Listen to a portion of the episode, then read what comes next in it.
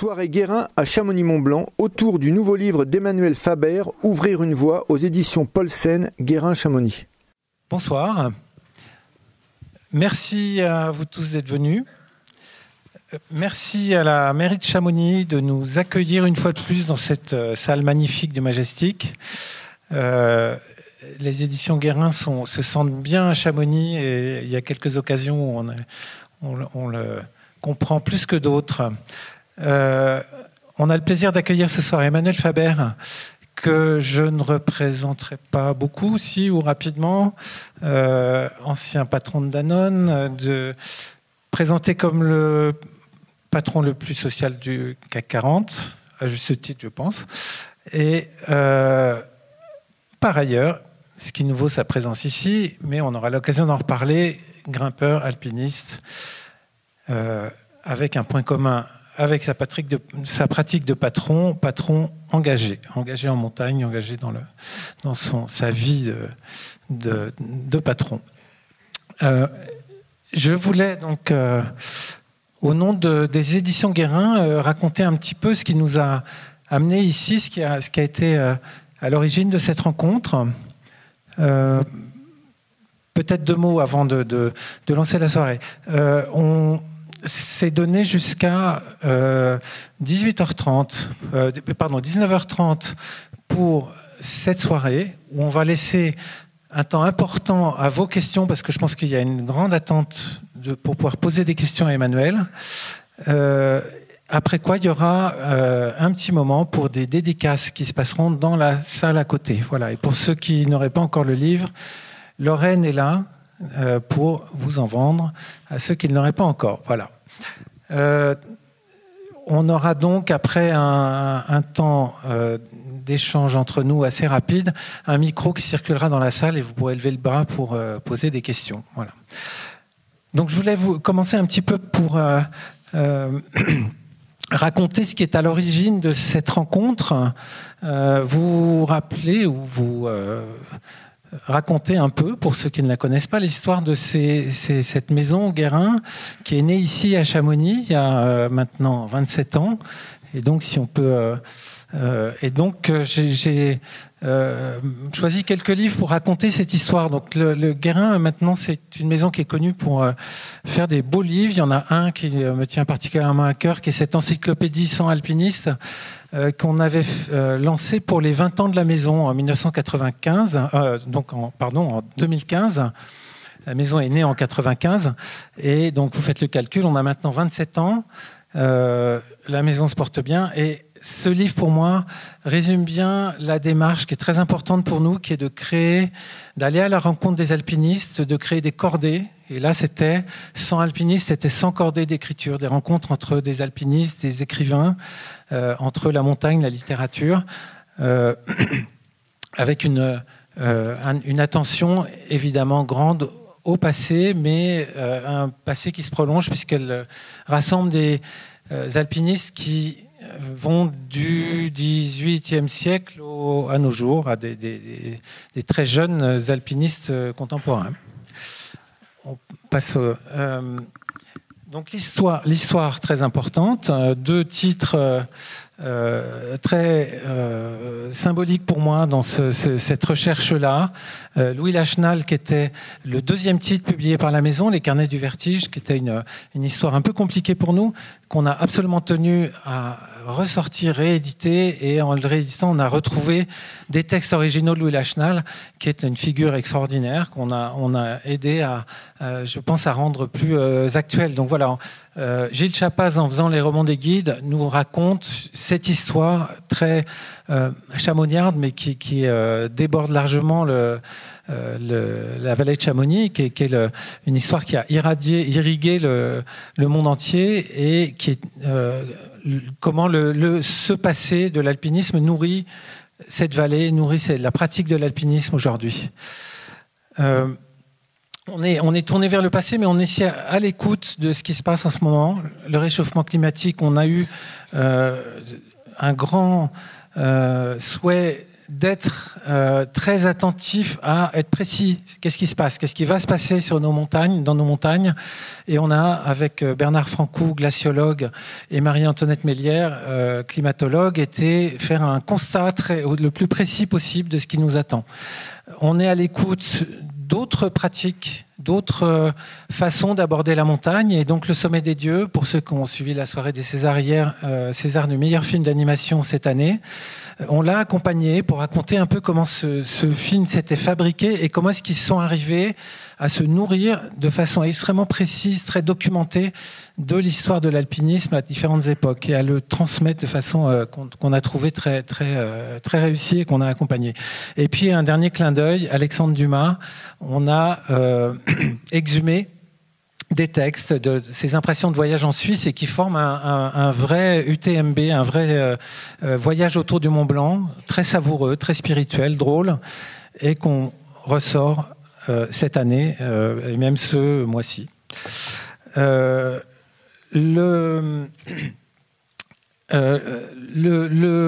passé, le présent, l'avenir, ça c'est ce qu'on est en train de préparer aujourd'hui. Hein, donc des livres qui sont pas encore, qui sont encore en chantier.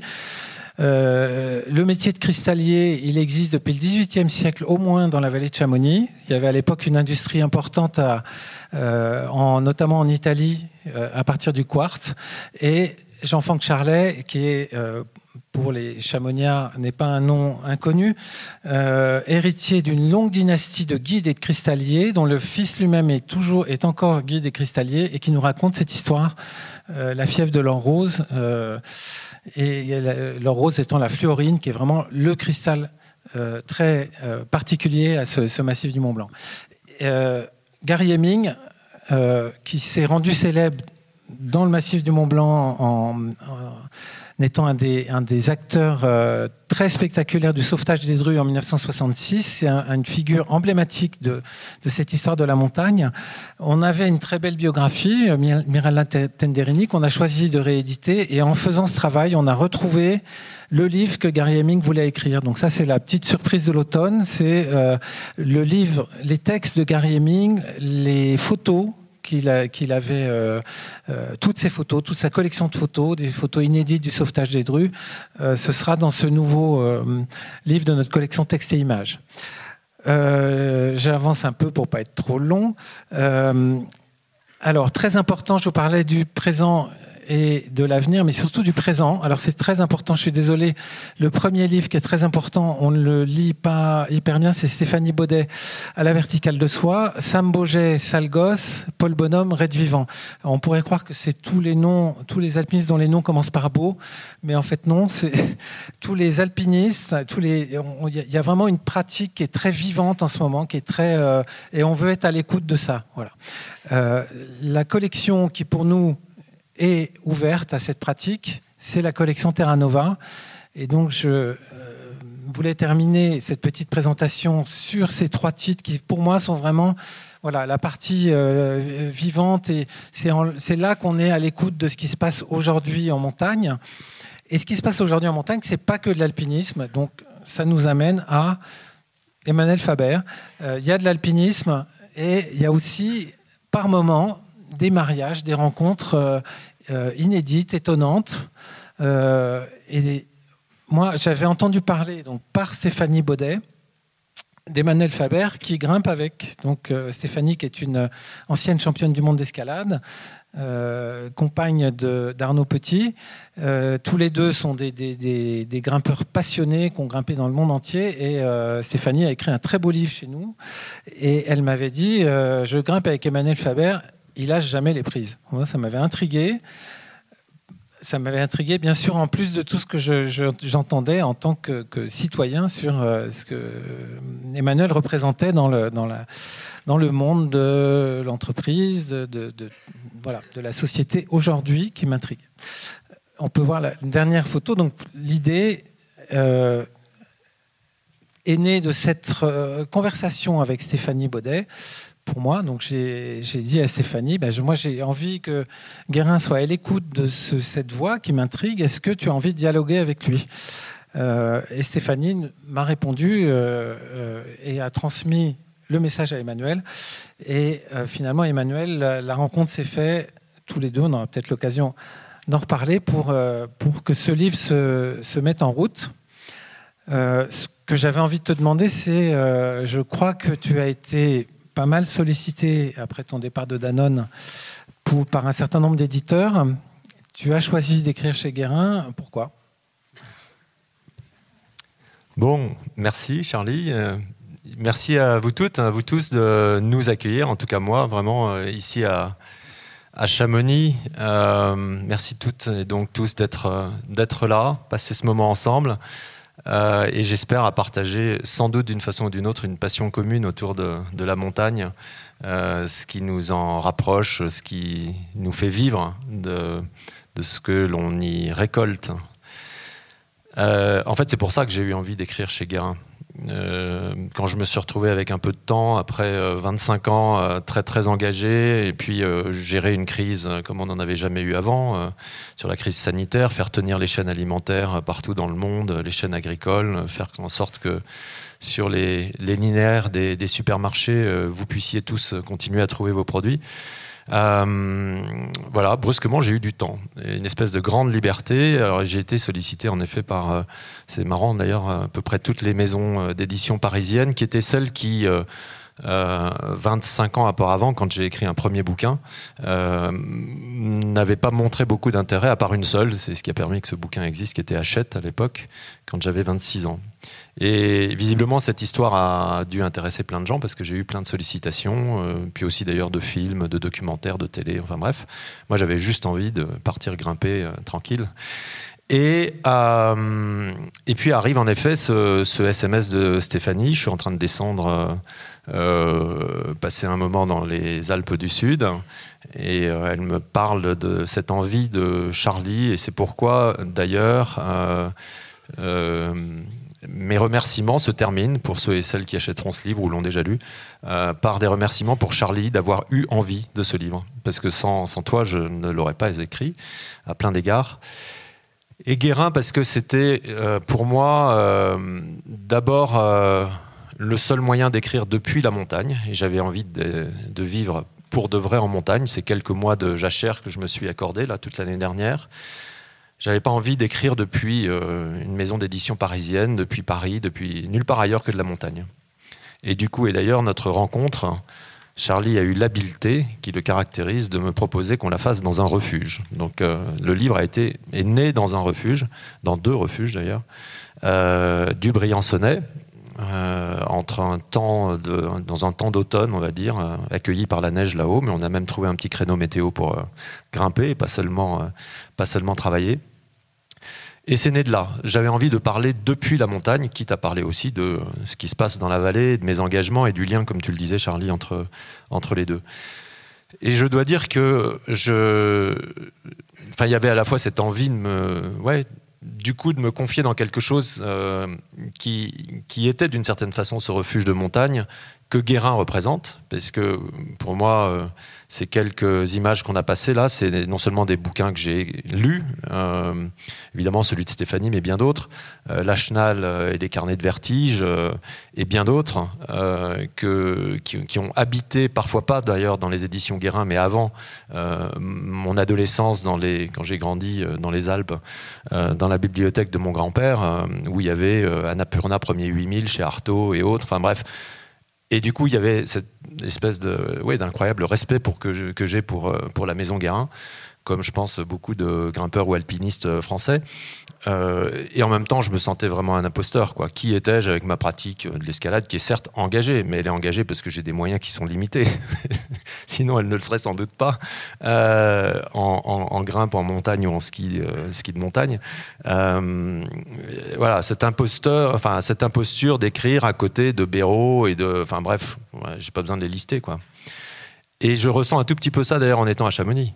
Euh, moi, euh, comme quand d'ailleurs je suis parti des Alpes et que je suis arrivé à Paris et que je suis parti de Paris et que je suis arrivé à New York dans la finance, euh, moi, chaque fois que je viens à Chamonix, je, je suis saisi par quelque chose qui m'impressionne énormément. J'ai pas d'ailleurs très souvent grimpé euh, euh, ici. J'ai un peu skié, mais pas beaucoup non plus. Et donc, euh, voilà, j'ai l'impression d'arriver dans une forme de capitale. J'imagine que vous, vous le vivez beaucoup.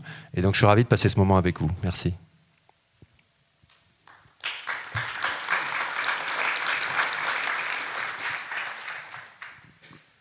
Alors, ce que je vous propose, c'est de passer aux questions. Donc, si certains d'entre vous, je pense que c'est vraiment ce qu'on a, on a, on a pu voir. Euh, euh, Emmanuel a fait déjà quelques, quelques soirées, qu'il y a une grosse, grosse attente, beaucoup de questions qui ont envie d'être posées. Donc, je vais passer dans la, dans la salle. Je déjà des, mains levées là devant. Peux te laisser Merci, ouais, je ça. ça. Et donc, je vais passer dans la salle pour euh, que vous puissiez poser vos questions. Toi, tu peux aussi. Donc, on va être deux parce que. Euh, est-ce que tu veux qu'on prenne tout de suite trois questions hein? Voilà. Donc, l'idée, c'est qu'on prend trois questions et euh, Emmanuel fera une réponse groupée pour les trois. Oui, bonjour, monsieur. Euh, d'abord, vous avez, vous avez dit que monsieur Faber était le plus social des patrons du 440. Monsieur Gallois, je crois, n'était pas mal non plus, dans un autre genre.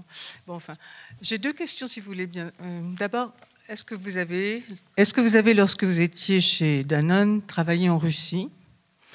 Et deuxième question, euh, si vous discutiez avec un jeune homme ou une jeune femme de 25-30 ans, qui a fait une école de commerce ou autre, euh, qu'est-ce que vous lui diriez? Merci. Une autre question? Oui, là tout de suite, ouais. Vas-y, vas-y. Bonjour. Euh, une petite question, c'est après la frénésie de Danone, le calme de la montagne, est-ce qu'aujourd'hui vous, vous êtes écrivain Ou quelle est la nouvelle vie de Emmanuel Faber? D'accord, merci. Et une petite dernière.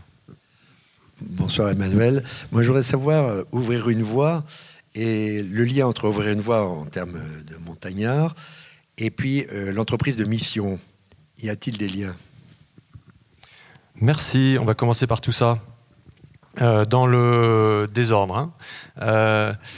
Euh, pour commencer par peut-être ce que je fais maintenant. j'ai pris un temps que j'ai souhaité être vraiment un temps de jachère, de grande liberté, parce que diriger une entreprise de, de 100 000 personnes, c'est d'abord un service, et, et, dans le mot service, il y a aussi celui de servitude qui m'a éloigné euh, non pas de l'escalade, mais pas mal de la montagne, parce que en montagne, bah, ça prend du temps, il faut venir, euh, il y a l'approche, il y a l'aléa météo, etc.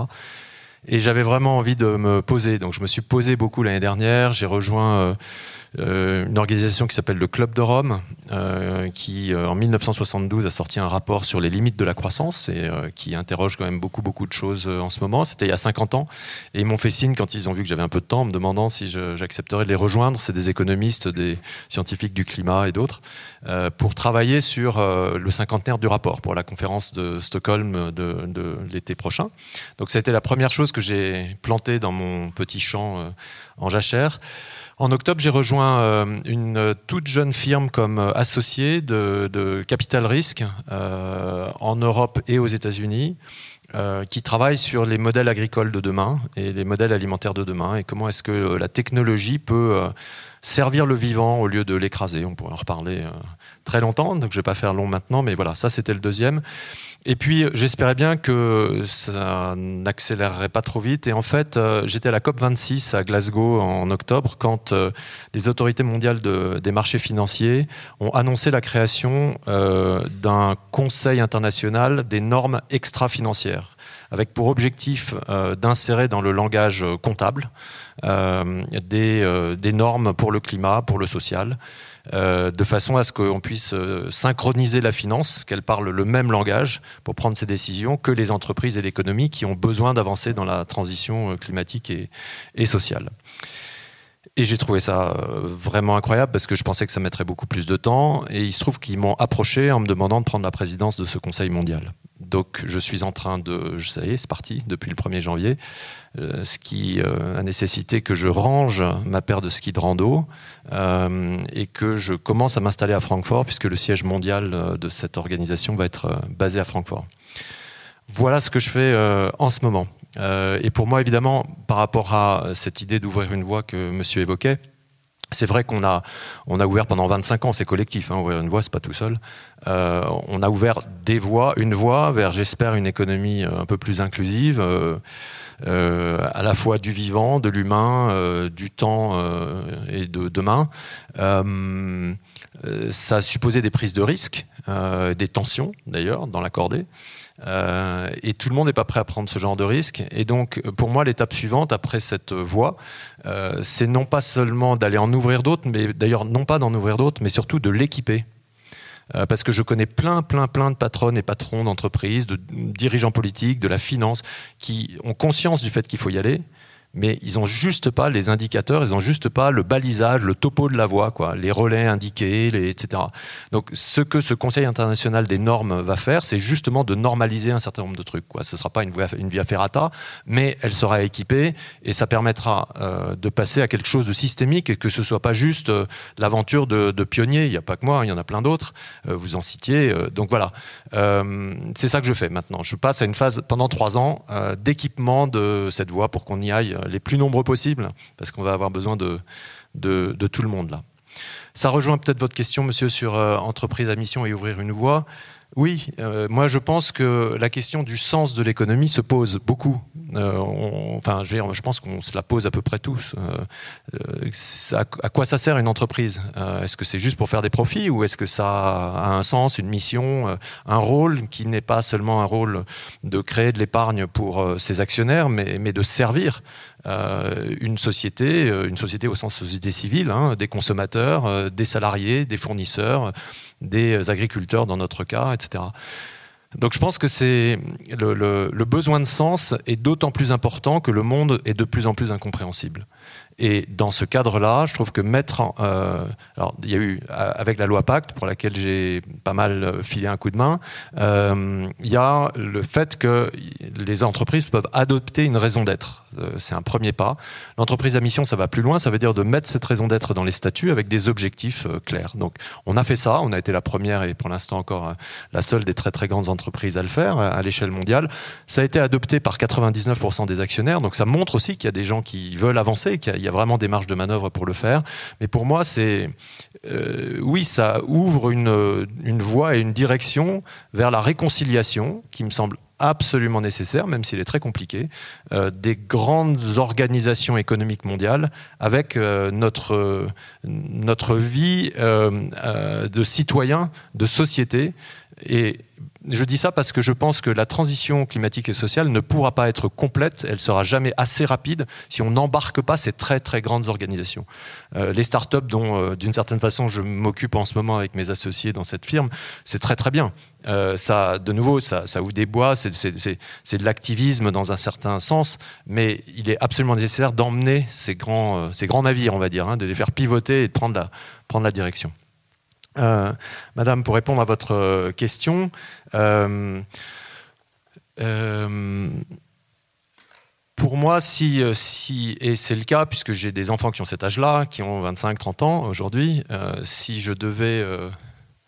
et d'ailleurs, quand je discute avec eux, pour moi, ce qui est, il y a deux choses. La première, c'est euh, leur proposer de prendre du recul pour décrypter euh, le monde qui nous entoure. Comme je le disais, je trouve qu'il est très très compliqué à comprendre. Euh, on, est, submergé d'informations en fait, hein, et donc de bruit qui arrivent sans qu'on soit capable de les hiérarchiser, de comprendre leur niveau relatif de fiabilité, d'importance. Euh, et je pense que c'est fondamental de, prendre une forme de recul euh, si on veut s'engager euh, sur quelque chose de solide et pas simplement sur le coup de soit l'émotion, soit une, mauvaise analyse simplement des, des, facteurs qui sont en présence. Et la deuxième chose, c'est la liberté, c'est-à-dire se demander au fond qu'est-ce qui, euh, au fond de moi, me retient? C'est quoi les peurs euh, qui me retiennent d'avancer? C'est quoi ce qui m'empêche de m'engager aujourd'hui? Et on en a tous, hein, chacune, chacun. Mais je pense que les repérer dans un monde qui est quand même euh, assez anxiogène, on peut dire, en particulier ces derniers jours, mais très loin de ça. regardez ce qu'on traverse en tant que humanité depuis trois ans, deux ans avec ce, avec ce virus. il, enfin, il faut prendre conscience de, je pense, hein, de ces facteurs très profondément anxiogènes pour pouvoir soi-même les métaboliser et reprendre d'une certaine façon le lien avec le vivant. nous sommes vivants là, ici et maintenant, et honorer ça, je pense que ça fait vraiment partie de ce qui peut permettre à des jeunes qui, eux, ont euh, encore 50, 70 ans à traverser euh, cette, euh, cette, vie sur cette petite planète, hein, de s'y engager en confiance. Euh, je ne leur recommanderais pas forcément, parce que je pense que c'est pas ouvrir une voie, c'est ouvrir sa voie en fait, hein, la trouver cette voie-là, euh, de, de, partir dans un sens ou dans l'autre. Je pense qu'il faut à la fois des activistes euh, du changement très très fort et radical, il y en a absolument besoin, et en même temps il faut des gens qui soient capables de transformer les organisations en profondeur, et pour ça il faut apprendre. Hein. donc il y a aussi cette question de, de enfin je pense que dans la complexité on ne transforme bien que ce qu'on connaît un minimum. Hein. donc être capable de s'engager avec un peu de patience, ça me semble important. Voilà. Euh, sur la Russie, oui, euh, j'ai pas mal travaillé en Russie euh, au cours des 25 dernières années. C'était votre question, j'y réponds.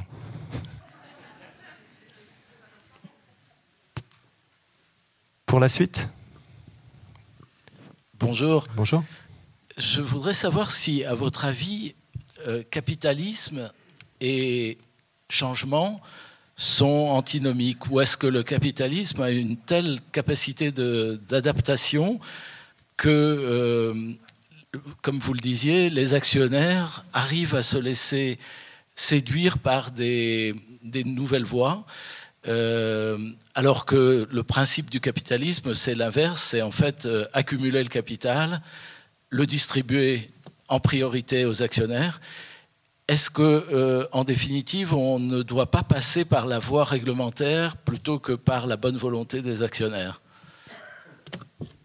Une autre question, merci. Bonjour, je voulais d'abord vous dire que j'ai lu votre livre et qui m'a beaucoup, beaucoup intéressé, passionné et merci, de l'avoir écrit. vous. Euh, vous. avez, dans le livre, vous parlez un petit peu d'agriculture régénératrice. Là, vous avez parlé du lien au vivant, de l'agriculture. Je me demandais, quand vous avez quitté Danone, euh, combien d'agriculteurs, et je parle dans nos pays, dans nos pays riches, combien d'agriculteurs étaient passés à de l'agriculture et particulièrement de l'élevage régénérateur et comment est-ce qu'on euh, comment est-ce qu'on évite le, greenwashing? Mhm. Merci. Il y avait une question pour vous, Madame. Oui, oui, merci. La question était sur le. Je rebondis un petit peu sur la, la, première question sur la sur la Russie et on a parlé de d'environnement, de, social, donc d'engagement des, entreprises et des patrons. Maintenant, l'engagement politique. Est-ce qu'on peut imaginer une nouvelle voie euh, sur l'engagement politique euh, des entreprises et des patrons? Et le cas euh, immédiat un peu plus de, l'Ukraine, en fait, elle, vous fait penser à quoi? Et, si vous étiez aux commandes d'une entreprise, est-ce que vous vous poseriez la question aujourd'hui de, de, faire certains choix Merci. je démarre peut-être par la deuxième question. donc, comment dire? La, base déjà fondamentale de l'agriculture régénératrice, c'est que euh, l'agriculture est aujourd'hui euh, l'une des toutes premières sources d'émissions de gaz à effet de serre, euh, entre 18 et 20 des effets, des émissions globales, c'est-à-dire à peu près autant que toute l'industrie. La difficulté, c'est que c'est beaucoup plus compliqué de remédier à ça parce que ça mais c'est possible. Euh, puisque ça correspond à dire on va arrêter de sortir le carbone du sol par nos pratiques et puis on va le remettre. C'est vraiment la base, parce que le, carbone, c'est 60% euh, de la matière organique qui est dans le sol. Hein. donc c'est fondamental. Donc il y a déjà vraiment un angle carbone et sur lequel aujourd'hui beaucoup, beaucoup euh, de pratiques sont développées. On a commencé par de l'agriculture de conservation. Il y a l'agriculture biologique, bien, enfin bio, hein, bien entendu, qui peut toujours discuter des labels, etc. Mais enfin, globalement, euh, c'est quand même globalement mieux. Je le dis pour ne pas être trop trop long dans ma réponse euh, à ce stade. Euh, et puis, il faut aller plus loin parce que, en fait, le climat, les sujets climatiques sont liés au climat de biodiversité. J'ai parlé du vivant tout à l'heure, et en particulier de la diversité agricole. Sur les sujets de carbone, je pense que c'est bien parti au total, en particulier en Europe, parce que l'Europe a fixé euh, une politique publique hein, qui dit euh, moins 55% d'émissions en 2030 pour l'ensemble de l'Europe par rapport à 1990, et c'est une directive, donc tout le monde va devoir y aller, et les, les politiques agricoles communes à l'intérieur du Green Deal sont en train d'être doucement, mais assez sûrement orienté vers ces questions-là. Il y aura des mécanismes de prix du carbone, etc. Donc une rémunération pour les agriculteurs lorsqu'ils transformeront leurs pratiques euh, en, pratiques régénératrices du point de vue du carbone dans le sol. La, conscience actuelle, c'est que le climat ne les questions climatiques ne pourront pas être résolues sans euh, accueillir, on et favoriser les solutions qui viennent de la nature. Je vais prendre juste euh, peut-être deux exemples euh, dans l'élevage, parce que là, on est nulle part pour l'instant. Euh, le premier, c'est les espèces vivantes. Les, les, semences qui sont utilisées partout en Europe, aux États-Unis et ailleurs ne sont pas vivantes. C'est-à-dire que la réglementation nécessite qu'elles ne puissent pas muter lorsqu'elles sont dans le champ. Donc elles ne peuvent pas s'adapter. Et à côté de ça, il y a des espèces qui sont des variétés sauvages, qui sont juste de l'autre côté du champ, euh, et qui, elles, s'adaptent en permanence, puisqu'elles n'ont rien d'autre à faire d'une certaine façon, elles ne sont pas elles sont contraintes par rien.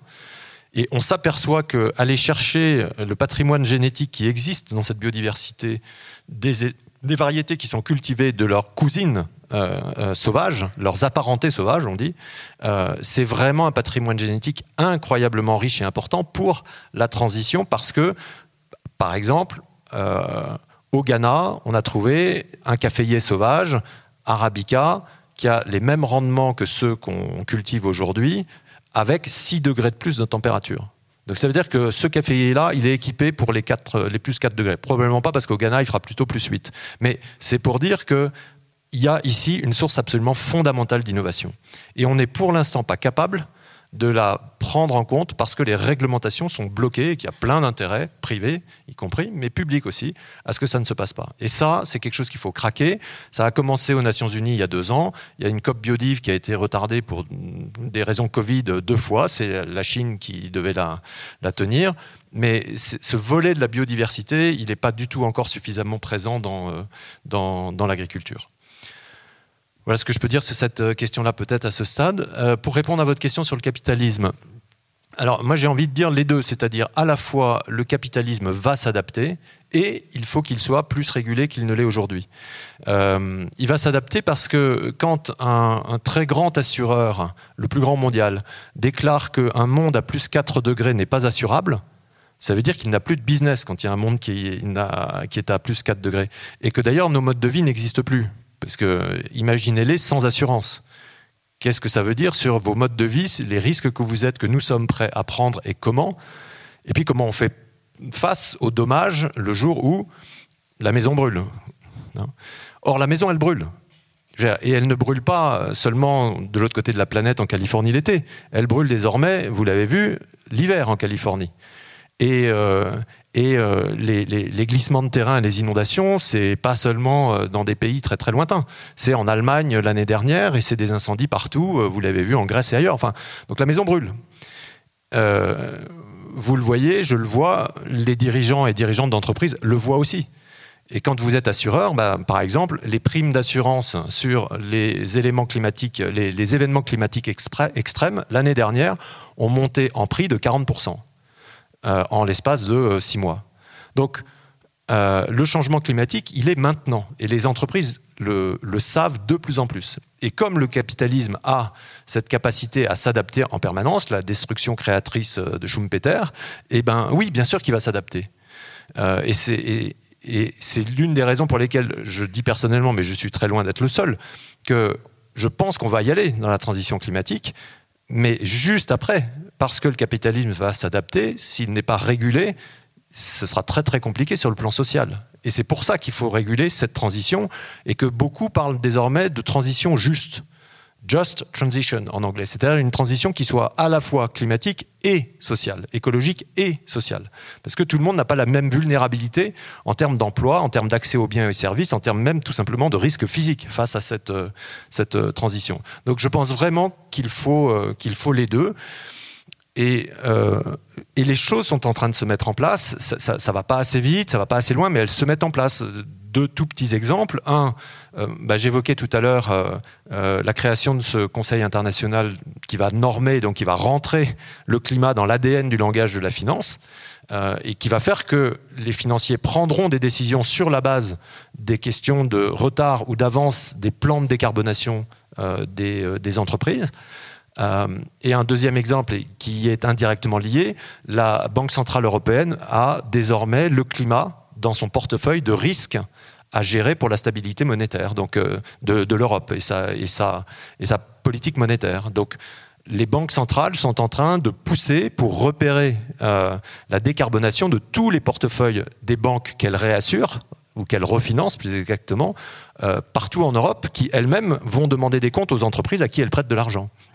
Donc il y, a des mécanismes qui se sont mis en place qui me rendent confiant, vigilant, mais confiant sur le fait qu'il y a un vrai début de régulation sur les questions climatiques. Sur les questions sociales, on n'y est pas, même si l'Europe est euh, très en avance sur ces questions-là, est en train de, notamment il y a une, directive sur euh, les questions de droits humains dans les chaînes d'approvisionnement qui est en train de passer en Europe, qui est très très en avance, et c'est très bien parce qu'elle va poser au moins une première, euh, une, une, première brique importante dans ce dispositif. Euh, ce que la Russie et l'Ukraine euh, m'évoquent, euh, je pense que je fais une réponse qui est sans doute un peu sérieuse, mais il s'est passé un truc qui a, d'une certaine façon, arrêté l'histoire ou, ou qui l'a ralenti en 1900. 50, quand euh, cinq ans après la Deuxième Guerre mondiale, imaginez, entre nous, là, Français pour beaucoup d'entre nous, et les Allemands, cette guerre euh, terrible, euh, si on est en 1950 aujourd'hui, ça veut dire que c'était il y a cinq ans, c'est-à-dire que ça s'est terminé en 2017. Nous signons ensemble le traité pour la communauté économique du charbon et de l'acier. Et puis quelques années, quelques années à peine après, on signe le traité de Rome qui crée l'Europe. Qui crée l'Europe avec, après, tout ce qui s'est passé. Tout ce qui s'est passé en l'espace de moins de dix ans. Imaginez, je reviens, on est en 2000, euh, je sais pas, en 2012, une guerre terrible, vous implique tous, nous implique tous, et aujourd'hui, même avant aujourd'hui, l'année dernière, on signe ensemble un truc qui construit l'Europe. Ça a arrêté l'histoire. Ça l'a arrêté au sens de, on a ouvert un espace de collaboration, de dialogue, de co-construction, qui s'est, en plus de ça, qui a cru pendant des années et des années pour arriver à 27, etc., euh, et qui nous a fait penser, et qui a fait penser la génération de mes enfants, qui n'ont pas connu autre chose que la guerre, ça n'existait pas que la guerre, c'était quelque part ailleurs, euh, des trucs d'ailleurs qui ne sont plus du tout des guerres mondiales, qui sont des échauffourées, des mercenaires à droite, à gauche, ces espèces de guerres euh, hein, que CNN nous montrait, euh, supposées être très précises, une espèce de jeu vidéo lointain, quoi. C'est ça, ce dans quoi on a vécu. Et puis il est arrivé un autre truc en plus, c'est qu'en 1989, chute du mur de Berlin. Alors là, c'était encore plus incroyable on arrive à un moment où euh, le seul système alternatif au capitalisme s'effondre. Et il se trouve que c'était une dictature. Conclusion, la démocratie et le capitalisme, ça va ensemble. Et c'est vrai, ça a été vrai en Europe, ça a été vrai aux États-Unis pendant des années et des années parce que l'économie, la croissance économique, avec tous les angles morts que nous avions, on n'avait pas vu le climat, il y a plein de choses qu'on ne voyait pas hein, à l'époque, on n'en était juste pas conscient. Cette croissance a créé les classes moyennes. Elle a sorti plein de gens d'une précarité, elle a arrêté la lutte des classes et elle a créé les classes moyennes, qui ont été évidemment le berceau de démocratie et de l'assise politique de ces démocraties pendant des décennies et des décennies. Ça a commencé dans certains pays plutôt que d'autres, mais tout ça s'est passé dans le siècle dernier. Et on arrive, nous, Européens, en tout cas les 25 ou les 30 ans, euh, avec, on n'a connu que ça, quoi Donc c'est ça le raisonnement normal. Et en plus de ça, quand l'URSS s'effondre et que graduellement ben, euh, la Hongrie, euh, la Tchéquie, la Slovaquie, la Pologne rejoignent l'Union européenne, mais ça y est, on, est en train de construire un espace civilisé, mondial, dans lequel on se parle, on échange, on est citoyen, on n'a même plus besoin d'autre chose qu'une carte d'identité pour voyager. Enfin, c'est juste extraordinaire ce qu'a été l'aventure de l'Europe. Et on est au cœur de cette aventure. J'avance encore un peu. En 2001, euh, la Russie euh, rejoint l'OMC. En 2008, c'est les Jeux Olympiques à Pékin. Et c'est l'apogée de ce système où on a l'impression que ça y est, finalement, on est tous d'accord. La guerre, c'est terminé. Ce sera, voilà, c'est terminé. C'est aux marges de cette espèce de grand système mondial qui n'est pas démocratique, pas complètement, mais bon, voilà, en tout cas économique. Puis patatras, quoi. On s'aperçoit dix ans après que le capitalisme et la démocratie, c'est pas du tout homothétique. Euh, il y a beaucoup de capitalisme dans des pays qui sont pas du tout démocratiques. Et puis on s'aperçoit à l'inverse que dans nos pays, le capitalisme arrête de fabriquer de la démocratie parce que les inégalités, qui sont des normes qui bougent dans le temps, qui étaient peut-être acceptables en 1950, ne le sont plus quand il y a les réseaux sociaux euh, en, 2015 et que euh, comme les inégalités ont cessé de se réduire et qu'elles ont même d'ailleurs légèrement remonté partout dans les pays de l'OCDE et même en France malgré les taux de redistribution, eh ben, le capitalisme et l'économie et la supposée croissance ne créent plus de démocratie. Pardon pour ce long détour, mais ça veut dire que, je veux dire un truc terrible, ce qui se passe en Ukraine, c'est le retour de l'histoire.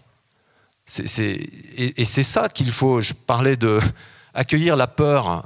Euh, ça rassure qui dans cette salle ce qui est en train de se passer, quoi? Parce que c'est qui après l'Ukraine? Est-ce que, enfin, voilà, je vais pas faire des discours, euh, mais ouais, c'est juste le retour de l'histoire. Et se dire que, néanmoins, euh, depuis des milliers d'années, nous vivons dans une forme de confrontation, d'équilibre, de périodes qui sont euh, plus ou moins, plus ou moins apaisées, on va dire, dans les relations, et que en fait, la guerre n'a jamais cessé d'être là.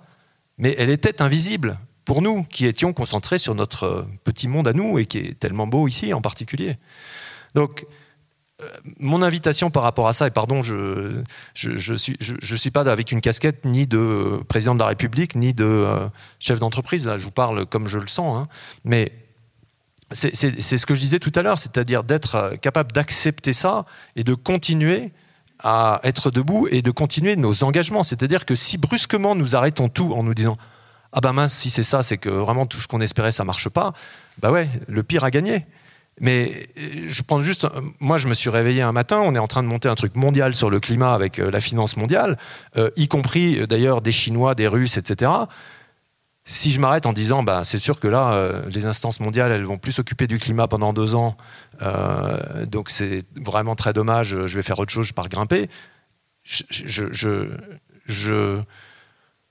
je, donne raison à l'absurde, donc je ne vais pas le faire mon engagement, ça va être coûte que coûte de faire en sorte que sur le climat, on se mette d'accord. Même si, en effet, il y a de la violence, de la force, enfin, c'est innommable, mais il se passe ça. Simplement, accueillir qu'il se passe ça et qu'il est possible de créer d'autres choses. Et c'est cette dualité permanente de la présence de la violence dans nos vies qui, franchement, est entre nous. Elle est partout. Et je vais arrêter maintenant, mais on n'a pas conscience de notre propre violence. Plein de fois et à l'égard du vivant en particulier. Hein, quand c'est entre les gens, à la limite, on a un peu conscience. Mais, quand vous réfléchissez à la façon dont on traite le vivant en dehors des humains, je prends juste un exemple, et après, promis, je m'arrête, on passe à une autre. Réalisez que les systèmes d'élevage que nous avons mis en place euh, depuis des décennies pour manger plus de viande euh, à l'échelle mondiale fait qu'aujourd'hui, les bovins représente la moitié du poids de tous les animaux qui vivent sur Terre. La moitié. Que les humains et leurs animaux d'élevage représentent plus de 90% du poids de tous les mammifères sur Terre. Donc quand les plus jeunes d'entre nous rêvent à la nature en regardant des bouquins sur les animaux sauvages, euh, la réalité c'est que c'est 10% de la vie sur Terre. 10%. Le reste, c'est notre système alimentaire. Donc quand je parle de la violence qu'on fait aux vivants, je ne parle même pas de la façon dont on élève ces animaux euh, dans certaines zones du monde. Je parle de la façon dont on est en train de peser, nous, en tant que vivants, sur tout le reste du vivant, sans en avoir la moindre conscience. La moindre conscience.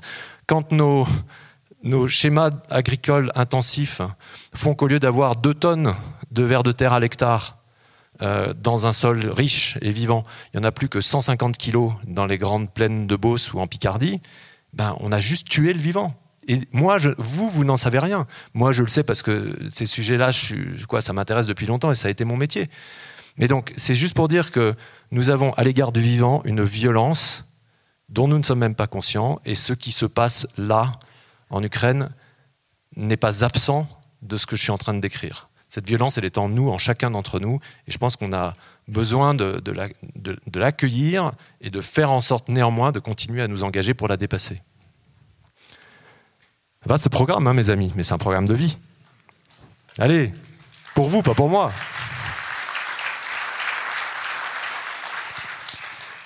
D'autres questions? Alors, il y a des bras qui se lèvent là-bas. On va commencer. Ils sont favorisés au premier plan. Oui, oui, on va aller un peu plus loin. là, au fond de la salle, il y a des bras qui se lèvent aussi. On va dire, allez, au fond de la salle. Et euh, je vous prendrai après. Et, euh, et, moi, je vais faire du favoritisme. Si jamais il y a une question sur la montagne, vous levez les deux bras. ah oui, oui. S'il vous plaît. Là. favorisés. Là. Voilà. Merci. Merci.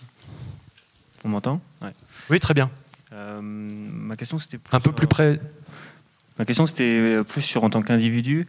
Euh, comment est-ce qu'on fait quand on a été manager chez Bain, puis ensuite CEO chez, euh, chez Danone, pour euh, équilibrer sa vie entre montagne, travail, et puis j'imagine aussi famille Comment vous avez fait Enfin, quel était vos, votre secret ou vos, vos, principes quoi? Ouais, merci. On se rapproche de la montagne. Hein. Est-ce que quelqu'un veut aussi lever les deux mains? Pour de vrai, hein oui, là, il y a une personne avec, qui, a, deux mains, Charlie, devant. Merci. Et puis après, la dernière question au fond de la salle. J'avais tout simplement envie de vous demander comment la montagne peut apporter un peu de douceur dans nos vies. Merci. Et, puis une question au fond?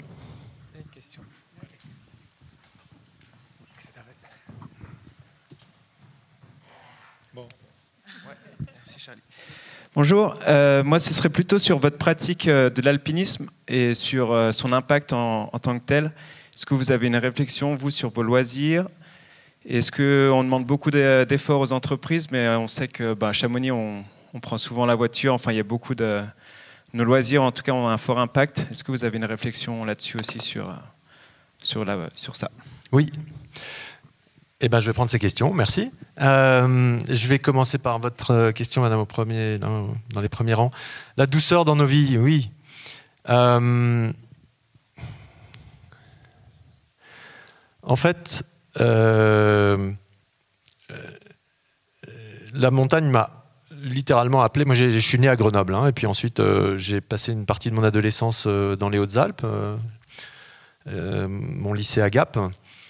Et euh, j'ai eu euh, des expériences euh, extrêmement profondes de, me sentir en vie et relié à quelque chose de beaucoup plus grand que moi, une espèce de, de, lien avec l'univers, littéralement, à la fois sur mes petits skis quand j'avais 10 ans, et puis je le raconte dans le bouquin, au refuge des bancs dans l'Oisan, à je sais pas, 8 ou 9 ans, où on était monté avec mes parents, passer la nuit et faire un tour autour du refuge, puis redescendre, et où il y a eu un orage.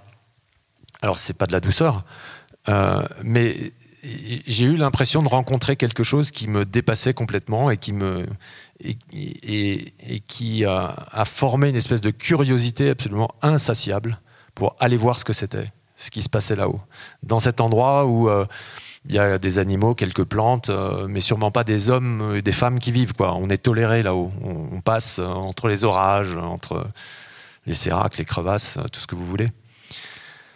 Euh, et, le côté douceur, c'est vraiment euh, sur les skis et la neige. J'ai euh, pendant des années, quand j'étais jeune, hein, et encore maintenant, j'ai dessiné des, courbes et des arabesques dans de, la neige. Je trouve que c'est une expérience de, de, création. Je fais du télémarque, moi. Maintenant, je me suis mis au télémarque il y a plusieurs, enfin, il y a assez longtemps. pas que, hein, mais je fais ça aussi. Et c'est des sensations de glisse qui sont absolument extraordinaires et d'une immense douceur, vraiment d'une immense douceur. Et de nouveau, il n'y a pas que ça, hein, ça c'est traversé par plein de choses, euh, y compris quand on, passe dans une coulée, euh, voilà, parfois des petits bouts d'avalanche. Mais euh, donc la montagne, c'est jamais la douceur, mais il y a aussi ça. Et avec cette chose que je trouve incroyable, c'est que c'est beau du, depuis l'échelle de l'infiniment petit à l'échelle de l'infiniment grand. Quoi. Ça, ça va du mica, euh, tout à l'heure euh, Charlie parlait euh, des cristalliers, ça va de ces tout petits éclats, puis alors qu'on voit bien ici dans le granit à Chamonix, hein, jusqu'aux étoiles. C'est beau de façon ininterrompue. C'est une espèce de, de, plongeon dans la beauté qui, moi, me, me, me ressource très très profondément. Et puis par ailleurs, euh, je dirais la même chose de la grimpe et de l'escalade. C'est-à-dire que c'est à la fois des gros moments de combat, on va aux limites, on s'engage, etc. il y a une part de ça, et je trouve, euh, enfin, moi, ça me nourrit beaucoup, euh, cet engagement-là. Mais il y a aussi toute une part qui est incroyablement presque spirituel, je dirais. Quand on grimpe euh, en tête, moi j'aime plutôt grimper euh, en tête parce que c'est des beaux voyages qu'on fait. on pose un point de protection, puis on monte au-dessus. Et plus on monte, plus le voyage n'a pas de retour. Donc il faut qu'il soit, hein, il, doit, aller jusqu'au point suivant qu'on peut mettre. Et, ces petits voyages-là, puis ensuite il y a le voyage de l'engagement à la, à la, hauteur de la voie, quand on euh, qui peut être assez facilement de plusieurs centaines de mètres. Donc euh, il y a aussi cet engagement dans le temps plus long.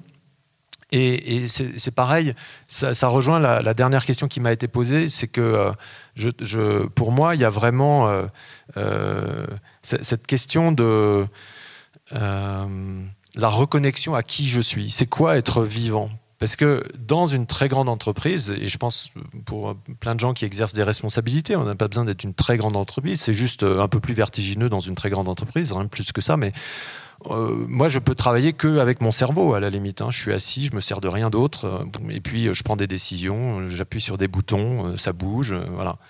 C'est complètement désincarné. Et, le risque, il est là justement de se, de se, de se déconnecter complètement du vivant, d'être plus qu'une machine à, à, décider. Et donc, pour répondre aussi à votre question, euh, euh, cet équilibre, j'en ai absolument besoin. Je, n'arrive pas à vivre euh, mon, rôle de dirigeant engagé si je n'ai pas ces moments de ressourcement en montagne et, en grimpe. Alors, comment je fais je grimpe euh, en salle euh, très tôt le matin, voilà, de 7h à 8h le matin, et puis à 9h je suis au boulot. Euh, il y a des salles partout dans les, les, capitales du monde entier, donc même quand on voyage, on en trouve. Je voyage avec ma paire de chaussons, et quand j'étais dans ma, mon entreprise précédente, il y avait plein de jeunes qui savaient que je grimpais, donc quand ils, ils, me voyaient, enfin ils savaient de quelques jours avant que je passais, on se retrouvait le soir ou le matin pour aller grimper avec des jeunes des, des, des équipes. Donc voilà, ça, ça met la grimpe euh, au quotidien et, euh, et, même dans une salle. Euh, on, peut vivre ces petits moments-là, mais c'est surtout ces moments d'équilibre où on est avec son corps tout entier. C'est ça qui est incroyable. Quoi. C'est, pas juste la tête, c'est pas juste les jambes, c'est vraiment tout à la fois. Le corps, l'esprit et l'âme au sens de la volonté. Quoi. Ça marche que si, on, que si on y va. Et tout doit être aligné pour que ça marche en grimpe. Sinon, on tombe. Donc, euh, c'est pas que ce soit grave, mais c'est désagréable et c'est pas l'objectif. Donc, euh, cette recherche de l'équilibre euh, qui, fait que la grimpe est dans un flux et pas dans la force ou de la résistance ou du je sais pas quoi, c'est on peut le vivre même dans une salle et donc euh, je vais le chercher. C'est mon yoga à moi du matin. Enfin, je sais pas. On peut voilà. Chacun chacun trouve ce, ce qu'il ce qu'elle ou il cherche ou ce dont il ou elle a besoin. Mais voilà. Et puis après, ben j'ai d'une certaine façon toujours donner une priorité à ça. C'est-à-dire que comme je sais que c'est tellement vital et que je sais que je ne serai pas capable de prendre de bonnes décisions, en particulier euh, plus la pression est forte et plus j'en ai besoin, et donc je bloquais des jours entiers où euh, bah, je descendais, euh, ça va rejoindre une, autre question, mais je prends le premier TGV à 5h du matin à Paris, à 9h je suis en train de grimper en Provence et à, 11h du soir je suis rentré à Paris. Et, et, pendant ce temps, ben, je bosse 3h30 dans le train, fois 2 ça fait 7, mais au milieu j'ai 8h, 9h de grimpe euh, où j'oublie tout, tout. Et je me reconnecte au vivant et, au, et au, réel. Et puis quand j'ai un peu plus de temps, bah, je vais faire ça en montagne. Mais voilà, donc je, le. C'est pour moi, c'est un pendant fondamental de mon engagement. c'est un lien tellement vital, tellement fort pour moi que je n'y arriverai pas sans ça. Alors, en effet, ça pose la question de est-ce que c'est un loisir? Euh, moi, il y, a plein de gens, enfin pas plein, mais certains de mes collaborateurs dans mes équipes, quand je commençais à devenir euh, un peu pénible, euh, parce que trop d'idées, trop de je sais pas quoi, euh, trop d'exigences, me disaient écoute, arrête de nous faire chier, va grimper, ça ira mieux. et j'y allais, quoi. Et j'y allais, ils avaient raison. Donc le lendemain matin, je rentrais au bureau avec des bandelettes de strap et un peu de magnésie encore sous le. Et j'étais détente, quoi. J'étais, ouais, j'étais capable d'avoir pris du recul, de calmer mes impatiences, mes peurs, mon sens des responsabilités, je ne sais quoi, et puis on redémarrait. Donc voilà, sanctuariser des moments dans ma vie pour le faire. Mais ça pose la question. Bon, le TGV, c'est ça consomme de l'énergie comme le reste, euh, la voiture aussi, l'avion aussi. Alors cette question pour moi aujourd'hui, elle se pose comme, cette pratique-là, je ne sais pas très bien faire autrement. Moi, j'ai fait le choix, en fait, euh, dans mes voyages professionnels, parce qu'il m'est arrivé quand même de faire euh, le tour du monde en moins d'une semaine, hein, plein de fois. Euh, en dormant dans les avions deux fois de suite, enfin des trucs euh, où vraiment là, oui, on est décollé de la réalité, donc c'est urgent de regrimper assez vite dans ces cas-là. Mais euh, j'ai décidé de déjà de compenser les émissions carbone de mes vols sur les dix dernières années. Donc je l'ai fait régulièrement. En travaillant avec une ONG suédoise qui fait de la reforestation de façon que je trouve très sérieuse. je suis pas, c'est ma réponse de base à ça. Enfin, à moi, on en parle là, mais euh, bon, voilà. Et je suis pas du tout, enfin, je suis très très conscient que c'est pas du tout ça la solution, hein, mais c'est le premier, c'est le premier niveau. Ensuite, c'est de voyager moins globalement, et j'essaye de le faire. Et malheureusement, la crise du Covid, euh, ou heureusement, comme on veut, nous a appris à travailler autrement, avec euh, plein de limites dans tous les sens. Hein. Et, la dernière chose, c'est de me poser des questions très sérieuses. Et c'est d'ailleurs des questions qui valent un chapitre du bouquin qui s'appelle La fleur de lotus. Parce que fleur de lotus, c'est c'est une grande tour euh, absolument magnifique qui fait 700 mètres euh, de haut dans le Yukon, euh, dans le cirque des parois impossibles. Et c'est un projet que j'ai depuis assez longtemps. Et, plus ça va, plus je sais pas si j'irai en fait. Et je sais pas si j'irai parce que je me sens pas d'investir le coût climatique de ce qui, dans ce cas-là, reste de mon point de vue vraiment un loisir. Et je, je pense qu'on est à un moment où c'est bien qu'il y ait des rêves qui restent des rêves. Et donc je ne sais pas si j'irai. Euh, moi, je, voilà, je grimpe à au niveau auquel je grimpe. Je n'ai jamais fait aucun des sommets prestigieux par les voies difficiles euh, qui sont ici. Euh, euh, et je pourrais épuiser euh, le Briançonnais, l'Oisan, euh, ouvrir, d'ailleurs y ouvrir le cas échéant euh, des voies pendant le reste de ma vie et je, serais très heureux, quoi. Et donc, qu'est-ce qui, je suis pas professionnel de la montagne, c'est pas mon métier. J'emmène des gens en montagne et j'aime bien d'ailleurs. Hein, et j'ai formé à la grimpe des dizaines de jeunes à partir de 4 ans et voilà, il y en a qui grimpent bien maintenant. Mais c'est pas mon métier. Donc je trouve que ça pose vraiment cette question-là. C'est celle que vous, que vous posez. C'est à partir du moment où c'est un loisir et pas seulement vraiment une hygiène de vie euh, fondamentale et vitale.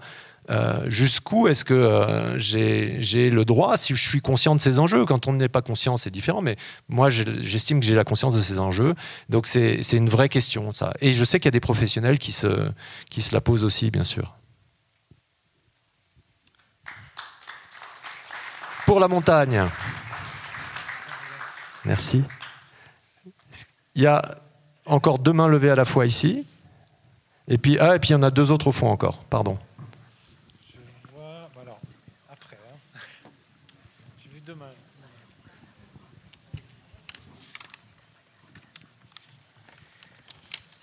Alors, tout d'abord, euh, merci euh, d'intervenir sur euh, Ouvrir une voie. Euh, je n'ai pas de questions à poser, j'ai juste quelques réflexions à euh, ouvrir. Euh, l'une, j'ai vu très récemment le film Un autre monde avec Vincent Lindon, et je me pose la question de la violence et de la rapidité de notre monde actuel.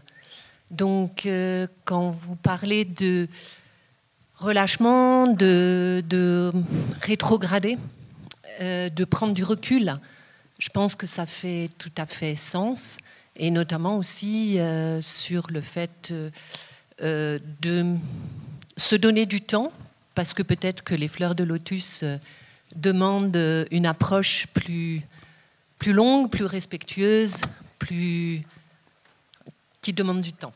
Voilà, je pense que le temps est une, une donnée fondamentale. Euh, moi, je guide en montagne, une des femmes euh, guides, et euh, je prends le temps de, faire attention à mes clients, de transmettre. Je pense que vous transmettez aussi au sein de votre entreprise. Et que j'aimerais savoir, néanmoins, ça c'est ma question dernière, quel message vous avez à transmettre aux jeunes?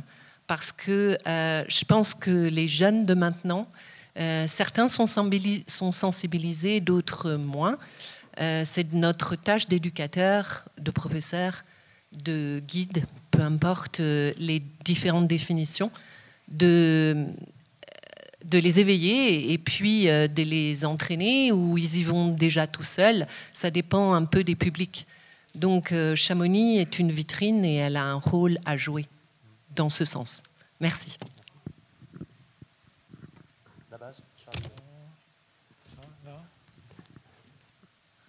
Demain, demain. J'ai une question. En lisant votre livre, j'aimerais que vous nous parliez un peu de votre frère. Parce que j'ai l'impression qu'il vous a plus appris que les cours d'université. Hmm. Merci. Tout au fond, là, il y a deux mains qui se levaient et qui se sont baissées de.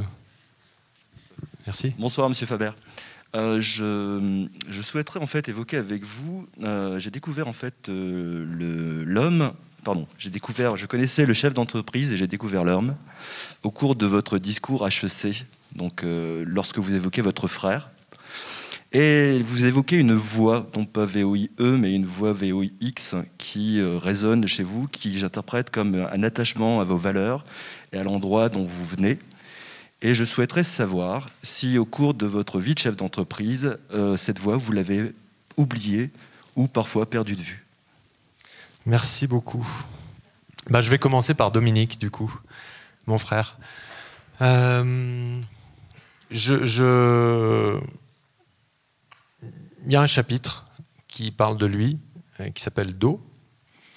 Et euh, mon frère avait un an de moins que moi. On a fait les 400 coups. on a commencé à grimper ensemble. on a découvert l'alpinisme ensemble. Euh, on y allait euh, à la one again, quoi. On n'avait pas beaucoup de matos, euh, pas de guide. On partait avec des copains en Val de Mar, à droite ou à gauche, dans les falaises du Vercors aussi, à côté de Romans et de Valence. Et, et pendant que j'étais à HEC, il a été hospitalisé dans un hôpital psychiatrique voilà, avec euh, ce qui s'est avéré être une schizophrénie. Et oui, il y a un chapitre de mon livre qui lui est euh, consacré parce que euh, ce garçon dont d'autres auraient pu dire qu'il est fou a été mon garde-fou. Mais vraiment, vraiment mon garde-fou.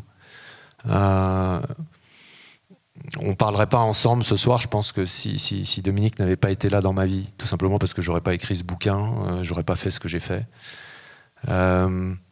parce que euh, il n'était pas question pour nous, pour moi en tout cas, que euh, ce qu'on appelle la folie coupe la corde qui nous liait. Donc je l'ai suivi. Et euh, j'ai découvert des endroits dans lesquels on va pas beaucoup, des milieux dans lesquels on va pas beaucoup. Et d'une certaine façon, c'est devenu son univers de vie mais quand je dis c'est, il faudrait mettre un, terme beaucoup plus large à ça. Euh, la précarité, euh, la fragilité, euh, la vulnérabilité ont été son quotidien. et, et sa façon d'être au monde, y compris dans le fait que, du coup, on a après ces phases d'hospitalisation, euh, euh, vécu très proches euh, l'un de l'autre, enfin lui de notre famille, et que bah, du coup, petit déjeuner, il y avait des gens qui, qui venaient avec lui et qui étaient des gens qui dormaient dans les bois. Et, et, puis le matin, moi, avant de partir, je passais chez lui à 4h ou 5h du matin, avant de prendre un avion pour aller je sais pas où. Et on descendait, il avait une bouteille de thermos pour les éboueurs.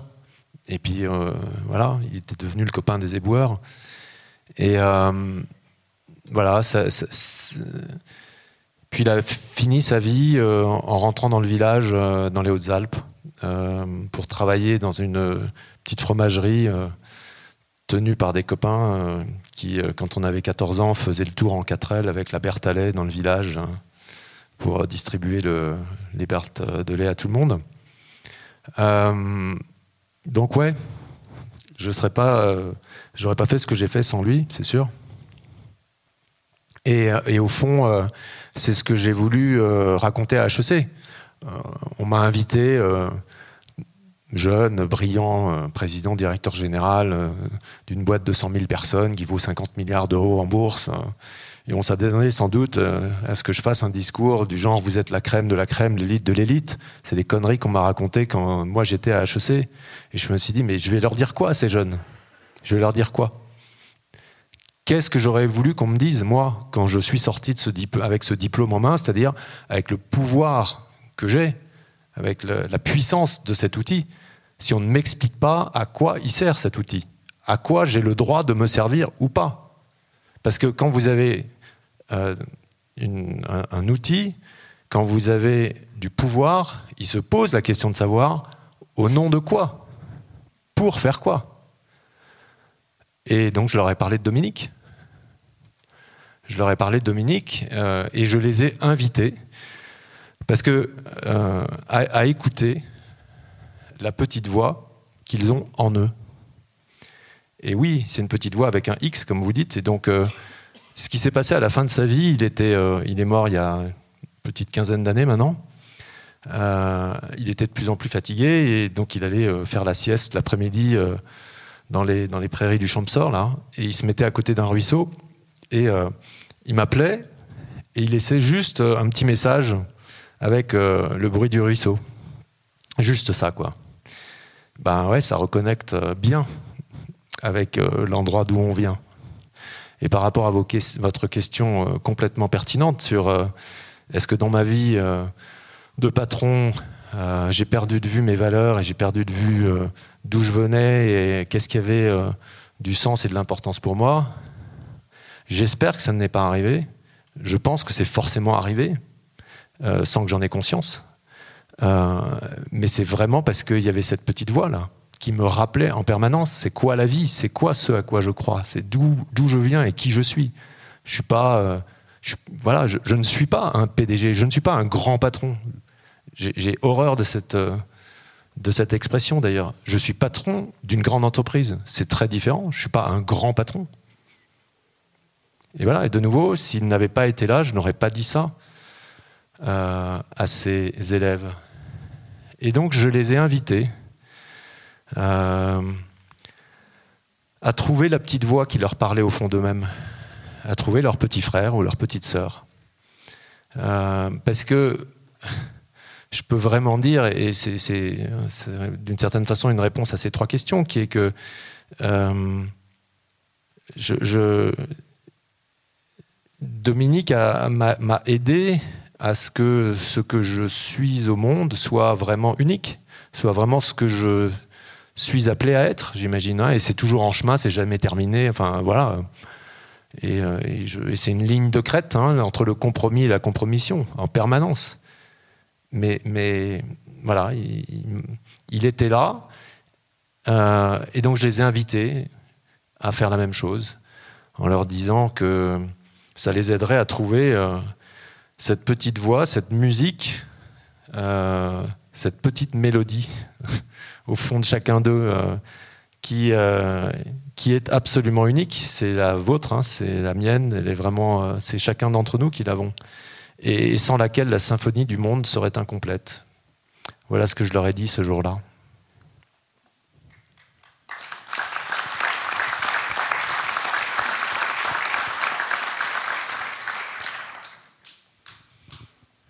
Allez, c'est reparti. Trois dernières questions. Encore meilleures que les précédentes.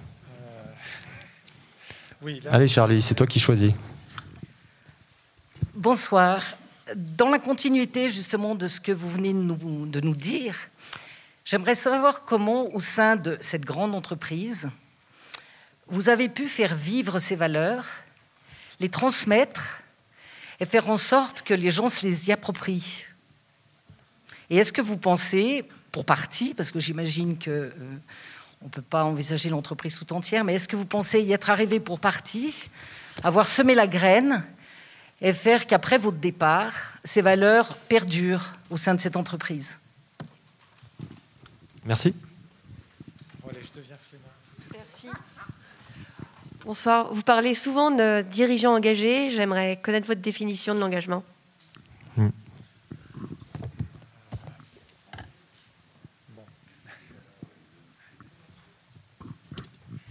Bonjour Emmanuel, euh, je suis un ancien de chez Danone.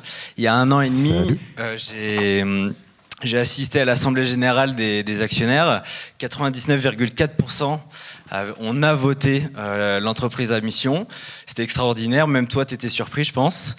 et six mois après, ou six, six, dix mois après, c'était il y a un an, ils te mettent à la porte en une semaine, plus président, plus directeur. Comment toi, tu l'as vécu? Euh, personnellement, pas le, pas le grand chef d'entreprise, euh, voilà, t'aimes pas le nom, mais comment toi personnellement tu l'as vécu? Euh, Moi personnellement, ça m'a frustré. Est-ce que c'est la même sensation? Suite à ça, moi, ça m'a aussi permis, aidé à, quitter Danone et à vivre dans, le milieu associatif. Donc d'un certain côté, je te remercie. Mais, mais voilà, toi, comment, comment tu l'as vécu? Merci. alors, Euh, bon, une entreprise. Enfin, moi, je pense que dans une entreprise, le plus important, c'est la culture. Et la culture, ça ne s'invente pas du jour au lendemain. Euh, quand euh, j'ai eu, moi, j'ai changé désormais quatre fois en 30 ans environ d'entreprise.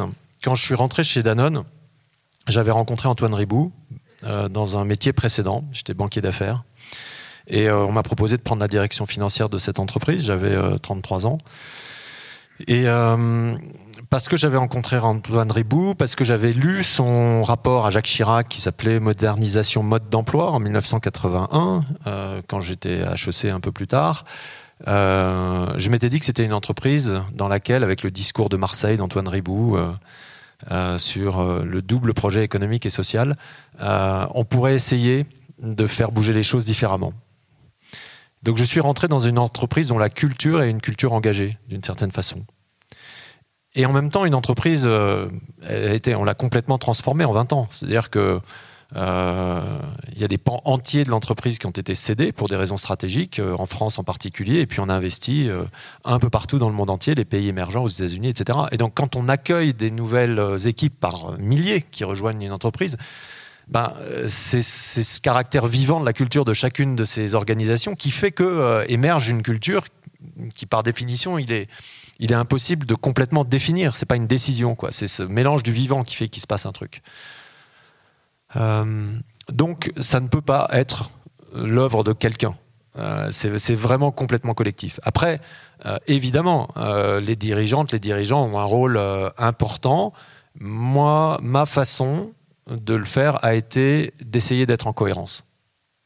Et, euh, voilà, d'être en cohérence, c'est-à-dire de faire ce que je dis, euh, pas forcément de dire ce que je fais parce que ça n'intéresse pas tout le monde, mais, vraiment de faire ce que je dis.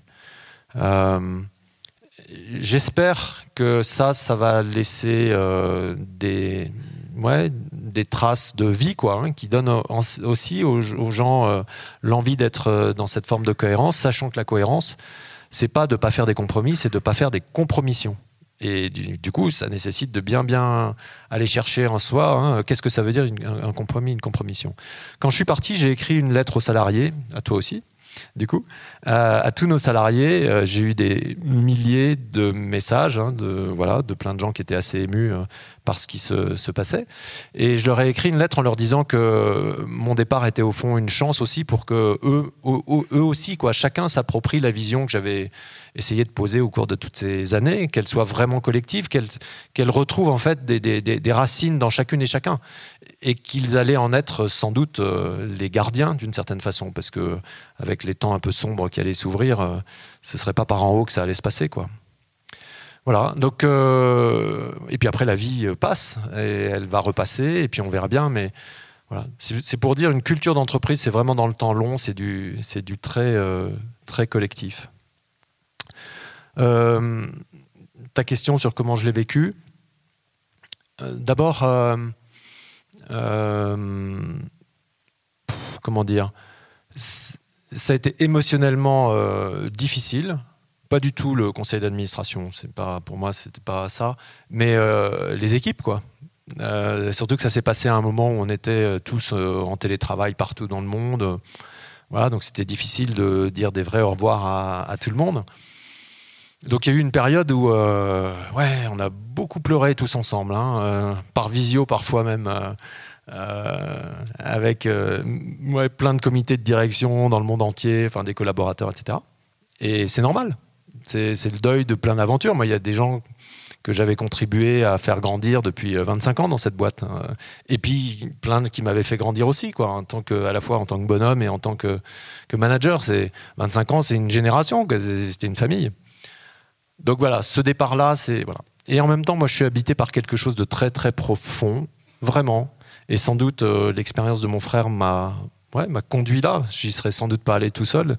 C'est que aimer, c'est laisser partir. C'est pas pas s'accrocher à la relation affective, etc. C'est laisser partir. Et voilà. Donc c'est ça aussi que je me suis dit euh, en allant euh, un peu plus loin faire autre chose. Merci pour ta question. Euh, et en même temps, une immense liberté parce que je disais ça tout à l'heure.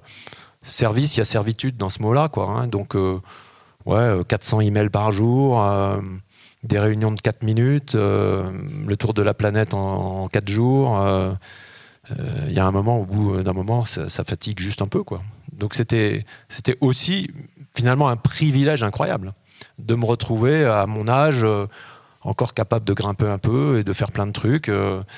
libre, je ne me serais jamais accordé moi-même cette liberté. D'autres l'ont fait pour moi, super. Et du coup, je suis là à vous parler, à faire plein de trucs sont. C'est marrant parce que d'une certaine façon, ce qu'on a essayé de faire tous ensemble chez Danone, on va le faire maintenant de façon systémique euh, avec le conseil que je vais animer au niveau mondial. Donc euh, c'est bien, c'est bien. L'engagement, pour terminer. Euh,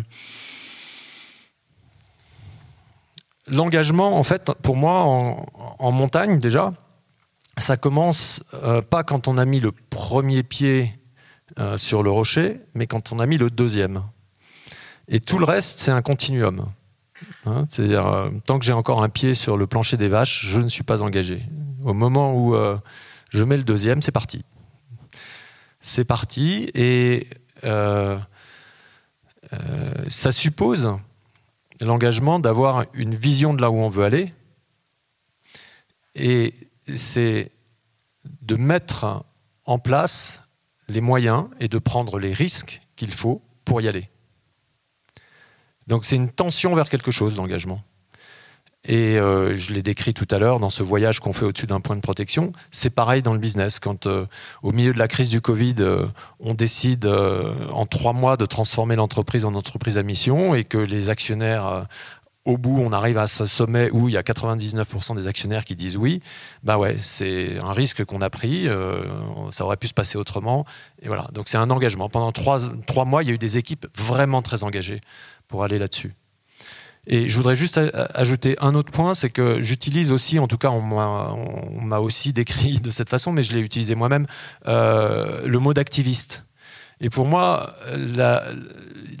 l'activisme est dans le prolongement, c'est une forme d'engagement euh, extrême, entre guillemets, euh, c'est le moment où euh, si on le fait pas, ça sera trop tard. Je peux faire le parallèle dans une voie. Si on a un peu flâné à droite et à gauche, ben, il y a un moment, il faut s'activer. Sinon, on va pas sortir avant la nuit.